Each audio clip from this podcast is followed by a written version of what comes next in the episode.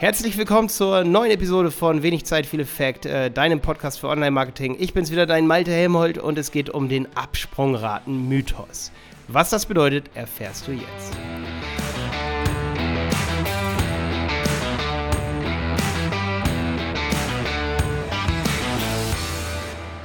Ja, der Absprungraten-Mythos ist halt mega interessant oder der Mythos, um das kurz ohne Dialekt zu sagen. Ähm, der Absprungraten-Mythos äh, hält sich sehr hartnäckig, dass zum Beispiel die Analytics-Absprungrate zum negativen SEO-Effekt deiner Website beiträgt oder auch zum, zum, zur Google Ads Qualitätsfaktorberechnung. Aber ich kann dir, ich kann dich beruhigen, die wird nicht herangezogen, diese Absprungrate, die du zum Beispiel, äh, zum Beispiel im Google Analytics siehst, weil diese Absprungrate definierst du eigentlich durch deinen Tracking-Code. Oder im Google Tag Manager kannst du sagen, welche Tags haben Einfluss auf die Absprungrate und welche nicht. Du könntest zum Beispiel einen Timer, also einen Intervalltimer anlegen oder einfach nur einen Timer, der nach einer Sekunde, wenn jemand auf deiner Seite ist, feuert und der das Signal an Google Analytics sendet, dass es kein Absprung mehr ist. Dann würdest du eine hundertprozentige Nicht-Bounce-Rate haben. Also du würdest 0% Bounce-Rate haben. Ja? Ähm, ist also diese Zahl dann für Analytics interessant? Nein, natürlich nicht, weil die meisten eben auch diese Absprungrate gar nicht erst einrichten oder denken, die ist von Anfang an richtig. Google sagt nämlich, wenn jemand auf eine zweite Seite weiter navigiert von deiner ersten Seite, dann ist das das zweite Signal, was Google bekommt. Und das zweite von zwei Signalen, weil zwischendurch feuert nichts oder wird kein Signal an Analytics zum Beispiel gesendet, wenn du das nicht einrichtest und du kannst eben bestimmen, ob das ein Bounce, also ein Absprung dann in dem Fall ist oder eben nicht ist. Ähm, und Google sagt aber als Standard, wenn jetzt jemand dann eine eine zweite Seite öffnet, wenn jemand auf eine Startseite geht, dann öffnet jemand irgendwie eine Unterseite, dann erhält Google das zweite Signal und ab diesem Moment ist es kein Absprung mehr. Ist es aber ein Absprung, wenn derjenige dann sozusagen deine Seite verlässt? Nee, in dem Fall ist es kein Absprung, weil ja derjenige schon eine zweite Seite geklickt hat. Ähm, aber ist es für dich ein Absprung? Ja, eigentlich schon, weil derjenige hat sich vielleicht gar nicht für dein Produkt interessiert.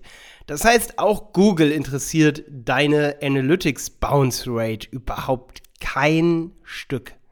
Auch die Verweildauer ist in den meisten Google Analytics Accounts absolut falsch konfiguriert, weil eben niemand das einrichtet und Google weiß, okay, hm, eigentlich ich erhalte ja keine weiteren Ergebnisse, ich habe gar keine Chance, eine korrekte Bounce Rate zu berechnen, dass zum Beispiel immer nur ein Bounce da ist oder immer ein Bounce da ist, es sei denn, jemand klickt eine Telefonnummer, eine E-Mail-Adresse oder sendet einen Kontakt, eine Kontaktformularanfrage, so wie es zum Beispiel bei Verkaufswebsites der Fall ist.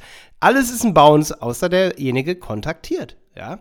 Und äh, deswegen zählt für Google, was Suchmaschinenoptimierung angeht, nur, ob es ein Shortclick ist. Also es zählen natürlich sehr, sehr viele Faktoren, aber damit Google sagen kann, ähm, ist das jetzt ein Bounce, sieht Google nicht deine Analytics Bounce Rate oder deine Analytics Absprungrate auf Deutsch, sondern Google, Analy Google ähm, schaut sich halt keine Analytics-Sachen an, sondern nur, ob derjenige direkt äh, ein paar Sekunden später zum Beispiel wieder zurück zu Google, äh, zu Google auf die Suchergebnisseite kommt. Auf die Search Engine Result Page, also auf die Suchergebnisseite auf Deutsch. SERP ist immer die Abkürzung fürs Englische. Search Engine Result Page sollte man mal gehört haben, deswegen erwähne ich das hier so. Das ist die Suchergebnisseite. Wenn derjenige nach einer Minute da wieder ist und nächstes Ergebnis klickt, dann weiß Google, du hast ihn nicht zufriedengestellt mit deinem Ergebnis. Und das ist letztendlich die Bounce Rate. Das nennt man auch Short Click, also kurzer Klick. Er war nur kurz auf deiner Seite, um das mal so zu übersetzen. Ähm, diesen Short Click, der wirkt sich negativ auf dein Ranking aus. Da kannst du dir ganz sicher sein, weil Google äh, behält das ganz genau im Auge.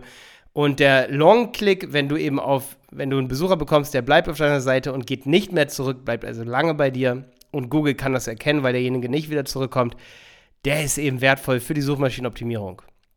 Und auch für den AdWords-Qualitätsfaktor ist es sicherlich wichtig, ähm, vor allen Dingen mit der Nutzererfahrung der Zielseite, die Google ja im Verlauf berechnet für deine AdWords-Performance, was eben direkt was auch mit dem Preis zu tun hat, den du bei AdWords bezahlst, bei Google Ads. Äh, mehr dazu kannst du in unserem Google Ads-Kurs auf websitepiloten.de erfahren. Ähm, aber da ähm, äußert sich das direkt auf deinen Preis aus, also hat direkt einen Einfluss, was du zahlst bei Google Ads, wie deine Qualität ist. Und wenn Google eben sieht, dass jemand auf deine Google Ads klickt und es ist ein Short-Click, also derjenige geht dann wieder auf die Suchergebnisseite zurück, nachdem er auf deine Anzeige geklickt hat, weiß eben Google, okay, das ist, war jetzt ein Bounce, das war ein Absprung, er ist ja wieder zurückgekommen, ja. Aber mit Google Analytics hat das Ganze nichts zu tun. Wenn du dich wirklich dafür interessierst, für Google Analytics und die Absprungrate, wie man sie korrigiert, ich habe auf jeden Fall ein YouTube-Video darüber. Einfach mal bei, bei YouTube Malte Helmholt äh, Bounce Rate oder Absprungrate korrigieren eingeben. Ich kann das auch versuchen, hier unten in die Show Notes reinzutun. Aber das ist eben ähm, ganz wichtig, dass man über den Google Tag Manager den Google Analytics Code injiziert und dann eben Ereignisse einrichtet. Da kannst du auch mal Malte Helmold Google Tag Manager eingeben, weil damit kann man sozusagen dann sagen, ähm, ein Seitenaufruf ist zum Beispiel keine Korrektur für einen Bounce, aber zum Beispiel, wenn jemand einen Link klickt, in dem TEL-Doppelpunkt drin ist oder Mail-to-Doppelpunkt, also immer wenn jemand einen Link klickt, ähm, um dich zu korrigieren, äh, ähm, zu, um dich zu, zu kontaktieren, dann ist es kein Bounce mehr, weil derjenige dann bestätigt, es war das richtige Suchergebnis für ihn. Er würde dich kontaktieren. Da ist die Intention natürlich schon genauso viel wert, fast eigentlich wie der Kontakt. Wenn die, wenn die Intention, dich zu kontaktieren, da ist, dann weißt du auch, dass es das richtige Keyword ist und du kannst dann bei Google AdWords Keywords aussortieren nach einfach diesen Click-Conversions, wenn jemand einfach einen Kontakt klickt. Wenn zum Beispiel zehn Leute auf deiner Landingpage auf Kontaktieren klicken durch Keyword A, also zum Beispiel durch, ähm, so, durch, durch, durch SEO-Agentur oder durch, sagen wir mal, äh, Hängematte kaufen. Wenn die durch Hängematte kaufen kommen und klicken dann immer auf äh, Kontakt oder klicken weiter zum Warenkorb, dann weißt du, das war schon mal das richtige Keyword. Wenn die dann nicht kaufen, dann kann es ja am Preis liegen, ja, aber du weißt, es ist das richtige Keyword, das Kunden erzeugen könnte. Wenn du, wenn die einfach nur durch Hängematte auf deine Seite kommen und die sind gar nicht kaufbereit, dann weißt du eventuell, wenn die nie zum Warenkorb gehen, dass es vielleicht sogar das falsche Keyword ist, weil die Leute wollen einfach nur ein Bild von einer Hängematte haben oder wollen sich einfach mal wieder angucken, was eine Hängematte so ist. Ja, ich hoffe, dass du das Prinzip verstanden hast, dass man selber äh, seine Bounce Rate korrigieren muss. Ähm, das wissen wenige Marketer, begegne ich immer wieder sehr vielen Leuten, auch auf Konferenzen und so, die einfach nicht wissen, dass man die Bounce Rate ein eigentlich korrigieren muss. Auch bei vielen Agenturen, wo Kunden zu uns kommen, ähm, die bei anderen Online-Marketing-Agenturen waren oder bei, bei Werbeagenturen, sehen wir, dass die Bounce Rate nicht so angepasst wurde, wie die Kundenbedürfnisse das erfordern. Bis dann mal wieder dein Malte. Moment, ich sag dir noch ganz kurz, welches das nächste Video ist, das kommt.